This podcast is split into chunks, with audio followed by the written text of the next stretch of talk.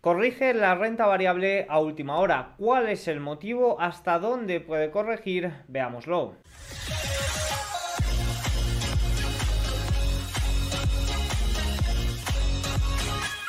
Muy buenas a todos y bienvenidos un día más al canal. Hoy es miércoles 20 de diciembre de 2023 y en este momento son las 21.50 hora española, 15.50 horario ET. Este, el día de hoy, sobre todo a última hora, estamos viendo una corrección bastante relevante, sobre todo eh, a razón del movimiento que teníamos en la renta variable, que se debe, parece ser, a vencimientos en el VIX. Vamos a explicar en este vídeo un poco lo que ha ocurrido, porque también ha habido comentarios de Harker y unas feas subasta 20 años que no ayudaban o no impulsaban mucho, pero parece ser que el motivo es esto del VIX. Además hemos tenido datos de inflación en Reino Unido bastante inferiores a lo esperado y que apuntan en la dirección de la desinflación. También datos inmobiliarios en Estados Unidos. Vamos con ello. Antes de ir con el vídeo, mencionar al patrocinador de hoy, que es el broker Bison Trade. Ya saben que es un broker con el que colaboro bastante, es un broker en España, con una atención al cliente en España, muy seguro, con una tecnología también bastante potente, unos, eh, una serie de activos eh, a comercializar también bastante interesantes y una parte de formación continua, pues con la que colaboro y estoy bastante activo. Así que nada, si os interesa Vision Trade, podéis echarle un vistazo abajo en la descripción.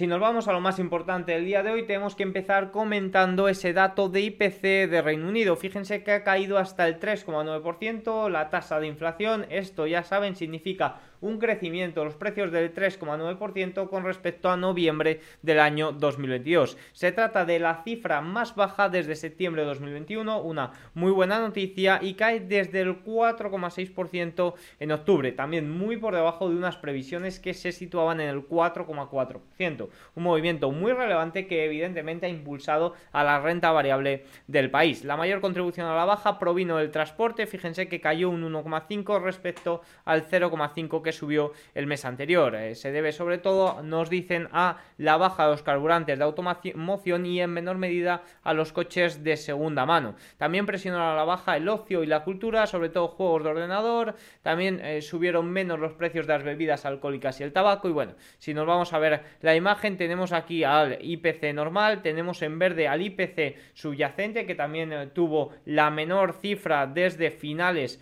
de 2021. Y fíjense cómo tenemos en azul clarito los servicios, que vemos como es la parte un poco más encallada y tenemos en, en naranja aquí sobre todo lo que más está cayendo, que son los bienes, que es un poco lo que está cayendo en todos lados y es la, pata, la, parte de los servicios lo que se encuentra algo encallado en eh, todas las economías con inflación. Por tanto, eso hay que vigilarlo y evidentemente eso de bajar los tipos con un IPC subyacente por encima del 4% de Estados Unidos y quizás con la parte de los servicios un poco encallada es el gran riesgo que muchos analistas están eh, pronosticando. Pero evidentemente esa desinflación ya es totalmente un hecho y también hay que tener en cuenta a todos los eh, que aseguran que la inflación puede volver al alza, veremos a ver, pero también hay que tener en cuenta que ese IPC subyacente del 4% de Estados Unidos se debe en un 70% a la pata del shelter, de la vivienda, que va a tender a la baja en los próximos meses. Por tanto,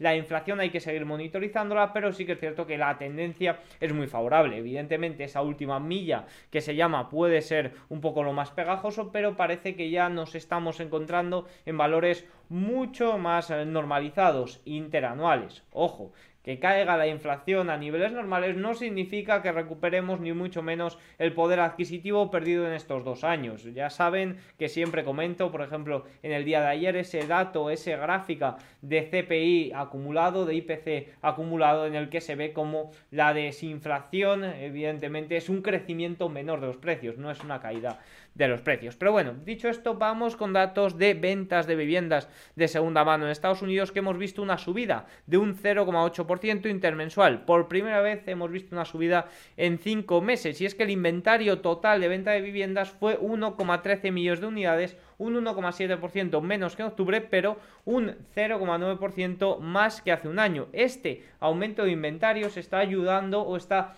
eh, sí, está ayudando a una ligera corrección de los precios. Fíjense que el precio medio para todo tipo de vivienda en noviembre fue de 387.600 dólares, un 4% más que en noviembre de 2022, eh, pero fíjense como a nivel interanual una caída algo bastante eh, relevante. Si nos vamos ya de lleno a lo que ha sucedido esta última hora, fíjense que estamos teniendo al S&P 500 con una corrección de un 1,27, al Nasdaq 100 también corrigiendo un 1,26% y muchos nos preguntamos, de hecho yo he estado ahí 20 minutillos buscando qué ocurría en Serenity. Bueno, pues hemos tenido comentarios de Harker, de, la Reserva Federal, unos comentarios que puede que hayan ido quizás en el tono hawkish, aunque tampoco han sido para mucho. Fíjense, la tarea de controlar la inflación no está terminada, algo que ya sabemos, las cosas pintan mejor en cuanto a perspectivas de inflación, algo que ya sabemos, no necesitamos subir las tasas, no me parece muy hawkish. El proceso de aterrizaje suave probablemente será accidentado, es una obviedad, si no es accidentado será gracias a los estímulos monetarios y fiscales y ante eso los datos no pueden hacer nada. Espera que el desempleo no aumente mucho, muchas cosas pueden impedir un aterrizaje suave, totalmente de acuerdo y el gran riesgo aquí es que se está descontando con mucha probabilidad un aterrizaje suave y hay muchos efectos, muchos eh, catalizadores o muchos indicadores de que puede no ser así y el problema es que eso no está descontado. La economía estadounidense es increíblemente resistente y la Reserva Federal no recortará las tasas de inmediato. Estos comentarios de Harker de la Reserva Federal os les dejo a vosotros, a vuestro criterio, pero desde mi punto de vista no han sido los causantes de esta caída del S&P 500. Luego también hemos tenido una fea subasta a 20 años. Los inversores indirectos bajaron al 66,4% por debajo del 74% del mes pasado y esto se sitúa en el mes en el nivel más bajo desde septiembre y con el 20,7% para los directos y los distribuidores un 12,9% la mayor participación desde Octubre, vale, ok, en general la subasta con otros datos también, no, no solo estos que he comentado, ha sido bastante, ha, ido más bien fea, pero evidentemente estamos viendo cómo los rendimientos a 10 años se están desplomando al 3,86%. Si la subasta realmente hubiera sido el causante, habría provocado un movimiento al alza como suele hacer en los rendimientos de los bonos americanos. Por tanto, eh, tenemos que recordar algo que sucedía en el día de hoy y que está provocando el movimiento, que es o que está siendo el causante del eh, movimiento. Evidentemente que luego hay muchos factores, sobre compra en el S&P 500 y demás, un exceso que en algún momento tenía que llegar una sana eh, corrección, pero el de el denominador eh, común para la caída justo en este momento en hoy parece que ha sido los vencimientos del VIX. Fíjense cómo el VIX está subiendo en este momento 13 a 13,68, está subiendo casi un 10% en el día de hoy. Y fíjense cómo en los rendimientos, no en los bonos, no se están moviendo, o sea, no se están moviendo, están corrigiendo. Por tanto, vemos como el determinador eh,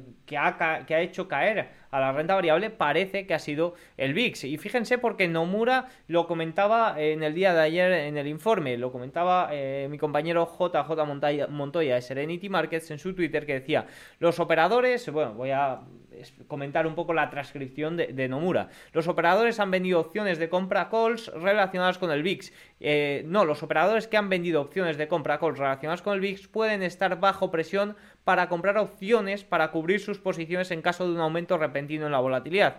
Esto podría estar ocurriendo antes del vencimiento de enero. Ha habido un aumento en la actividad de opciones VIX, especialmente de compra. Se señala que la relación entre VIX y S&P 500 está muy comprimida, lo que significa que están altamente correlacionados. Sin embargo, esta relación podría estar mostrando signos de expandirse, lo que sugiere que la volatilidad podría aumentar en un futuro. Lo que sí que es cierto es que el VIX estaba cayendo considerablemente y no estaba achacando las últimas eh, correcciones. Sí que es cierto que evidentemente en octubre se llegó a situar por encima de los 20, por ese nivel un poco de riesgo, pero sí que es cierto que últimamente la volatilidad era extremadamente baja. Y bueno, pues parece que Nomura nos eh, comenta que eh, esto ha sido lo que ha podido causar el movimiento al alza del VIX y a la baja de la renta variable. Y evidentemente ahora el problema, eh, la pregunta que debemos hacernos es ¿hasta dónde puede corregir el S&P 500? ¿Pone en riesgo este rally de fin de año? Bueno, pues un primer nivel eh, cuantitativo es los 4.700, también coincide,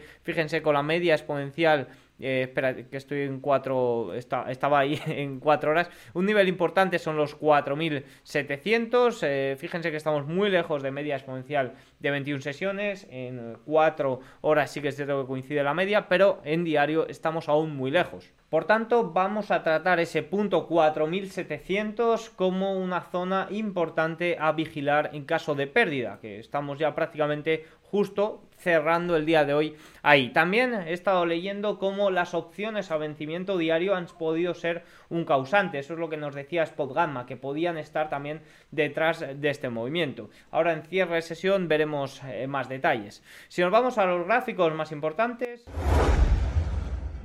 El índice Shanghai Composite en China ha caído otro 1%, mientras que los mercados de todo el mundo, volvemos como los últimos meses están reputando. Ya lo hemos comentado en numerosas ocasiones, China no termina de levantar cabeza. El clima de consumo en Alemania subió a menos 25,1 de cara a enero de 2024, desde el menos 27,6 ligeramente revisado en diciembre, pero bueno, ya vemos como prácticamente desde mediados de 2020 es una cifra, es un dato negativo totalmente. El rendimiento de la deuda alemana a 10 años cayó por debajo del 2% por primera vez en 9 meses, a medida que el empeoramiento de los datos económicos de la zona euro y la ralentización de la inflación subrayan la necesidad de recortar tipos de interés el próximo año, nos dice Bloomberg. Sin duda una caída relevante también los rendimientos que ha sido impulsada en las últimas dos sesiones debido a la caída de los rendimientos a 10 años japoneses después de que no se subieran los tipos de interés. Todo hay que mencionarlo. Las acciones de las grandes tecnológicas han subido un 75% en 2023 y ahora representan alrededor del 30% del total del S&P 500. fíjense que han pasado, aquí tenemos la imagen y esto se trata de una participación récord, una participación jamás alcanzada por solo 7 acciones. En octubre las entradas netas totales de, de valores en cartera a largo plazo por parte de los extranjeros a Estados Unidos fueron muy pequeñas. Fíjense que fueron de solo 3.300 millones de dólares y octubre fue el segundo mes más grande de ventas extranjeras de acciones. Quizás eso también explica la gran caída que tuvimos en octubre. Son datos muy retrasados, evidentemente, pero son datos muy interesantes para ver el flujo de movimientos por parte de los extranjeros en las bolsas estadounidenses. Más cosillas, los precios del oro siguen correlacionados negativamente con los rendimientos reales estadounidenses, pero a niveles más altos. Evidentemente, caída de los rendimientos reales en estos momentos suele ser muy positivo a nivel de movimientos al alza en el oro. Yo tengo un gráfico que actualizo de vez en cuando que eh, lo mide bastante, bastante bien. Más cosillas relevantes, el dólar sigue siendo el rey y ahora se utiliza en el 48% las transacciones de pago internacionales, el valor más alto en una década. Fíjense cómo el oro, eh, el oro, perdón, el euro se utiliza solo en el 23,22%. Esto es una pérdida de valor muy, muy importante para el oro. En Alemania existe una clara divergencia en el mercado inmobiliario, mientras que los precios de la vivienda nueva subieron más de un 1% en noviembre y el índice de viviendas de nueva construcción alcanzó un nuevo máximo histórico, los precios de la vivienda existente siguen cayendo. El índice europeo de vivienda existentes cae un 0,6% y se sitúa un 12% por debajo de su máximo. La cartera 60-40 estadounidense ha subido un 15% desde que fue declarada muerta a finales de octubre, uno de los repuntes a corto plazo más fuertes de la historia. Evidentemente, un repunte tan fuerte como hemos tenido en la renta variable, tan fuerte como hemos tenido en los bonos, pues eh, ha ayudado. Gráfico de Charlie Vilello. En Europa el Eurostock 600 cerró cayendo un 0,19%, pero cabe esperar que después del cierre que hemos tenido en Wall Street, mañana arranquemos a la baja, porque fíjense como el Eurostock 50 en el día de hoy, los futuros están corrigiendo un 1,02 después del cierre que hemos tenido en Wall Street y siguen con la corrección iniciada el 14 de diciembre en los índices europeos. Lo mismo opino para el DAX alemán, esto puede impulsar a la baja para mañana. CAC francés 0,12%, lo mismo, al final el cierre de Wall Street puede afectar mucho la apertura de eh, europea mañana, siempre y cuando no ocurra nada extraño en la sesión asiática. El IBEX 35 cierra cayendo un 0,06%, rechaza media exponencial de 21 sesiones, mañana será un reto que el aguante Reino Unido, fíjense que el futuro estaba subiendo más de un 1% en el día de hoy al cierre europeo tras unos buenos datos de inflación que apuntan a una inflación cada vez eh, menor y que deja pues, mayor margen al Banco eh, de Inglaterra para rebajar los tipos de interés después de que la semana pasada tuvieran un discurso quizás todavía un poco hawkish, pero fíjense como el futuro a última hora debido a las caídas de Wall Street corrige hasta una subida de un 0,12%. Italia prácticamente plano, Suiza menos 0,87% en el día de hoy y Países Bajos menos 0,92%. Si nos vamos a China, vemos, hemos visto como el índice de Shanghái sigue corrigiendo y es que el Hansen recupera un 0,66%, ha sido un cierre mixto en China esta madrugada, pero aún por debajo de media exponencial de 21 sesiones y por debajo de niveles importantes de los 16.880. El Nikkei japonés sube un 1,37 ante una zona de resistencia importante y el Nifty indio corrige excesos y cae un 1,41%. Si nos vamos a ver los rendimientos, como comentaba, los rendimientos alemanes a 10 años caen por debajo del 2%. Eh, seis minutos tras el cierre de Wall Street vamos a comentar lo que ha ocurrido. Hemos visto caídas en renta variable. Dow Jones corrige un 1,27, S&P 500 corrige un 1,47%, Equiponderado corrige un 1,66%, Nasdaq corrige un 1,2% y Russell 2000 corrige un 1,89%. Obviamente, sin ver nada de lo que ha podido ocurrir, pues vemos un S&P 500 en sobrecompra, en una clara sobrecompra. Fíjense que el nivel diario anterior de sobrecompra que estaba por encima de este era agosto, eh, estamos aquí, era agosto, fíjense, agosto de 2020 que precedió a una corrección, luego también para seguir subiendo, pero eh, precedió a una corrección. Ni mucho menos estoy diciendo que vaya a eso, pero sí que es cierto que niveles de sobrecompra importantes pues también, evidentemente, un nivel de sobrecompra se puede mantener mucho más tiempo de lo que lo puede aguantar tu short. Eso siempre hay que tenerlo en cuenta. Pero estamos viendo niveles de sobrecompra y niveles de los valores, de, eh, de un 49% de los valores del S&P 500 también sobrecompra. Por tanto, a priori, una pequeña corrección era algo que podíamos encontrarnos. A nivel un poco ya de antiguos máximos, fíjense como el Dow Jones se encuentra en máximos anteriores, el Nasdaq 100 también se encuentra en máximos anteriores. Fíjense como el día de hoy ha corregido hasta este nivel que son los 16.500, los 16.600, que es el nivel pico que se tocó el 28 de diciembre de 2021. Y fíjense como el S&P 500 se queda muy cerquita de máximos históricos. Fíjense que se ha quedado en el día de hoy a menos de un 1%, pero corrige antes de ello. Fíjense que estamos lejos de, de media exponencial de 21 sesiones, por tanto, regresión a la media, correcciones es algo que puede ocurrir. Pero lo que ha ocurrido, como he comentado, ha sido ese vencimiento feo del VIX que ha impulsado al VIX por encima de los 13,64 y que ha provocado estas correcciones en renta variable. ¿Se pueden prolongar estas correcciones? Pues evidentemente que se pueden eh, prolongar estas correcciones, que podemos tener eh, una acumulación interesante o caídas, pues por supuesto, el primer nivel importante a nivel cuantitativo que se viene comentando son esos 4.700 puntos. Se ha cerrado prácticamente ahí en el día de hoy. Fíjense que ha cerrado en, 4, en 4.698. Sin duda, nivel, primer nivel a vigilar. En caso de correcciones mayores, pues tenemos media exponencial de 21 sesiones, los 4.625, 4.630, incluso 4.600 pueden ser niveles, próximos niveles importantes. Pero primero, ese 4 4.700 de cara a la apertura de mañana puede ser muy relevante. Si nos vamos a ver el comportamiento de los market leaders, fíjense cómo se han girado todos, todos a la baja. Apple 1,05 abajo, Microsoft 0,72, Amazon 1,13, Nvidia 3% abajo, casi casi. Google, que estaba subiendo cerca de un 3%, ha caído, un, ha, ha caído y ahora sube y ha cerrado subiendo un 1,14. Meta 0,27, que también estaba subiendo. Y Tesla en el día de hoy 4% abajo, apoyando de nuevo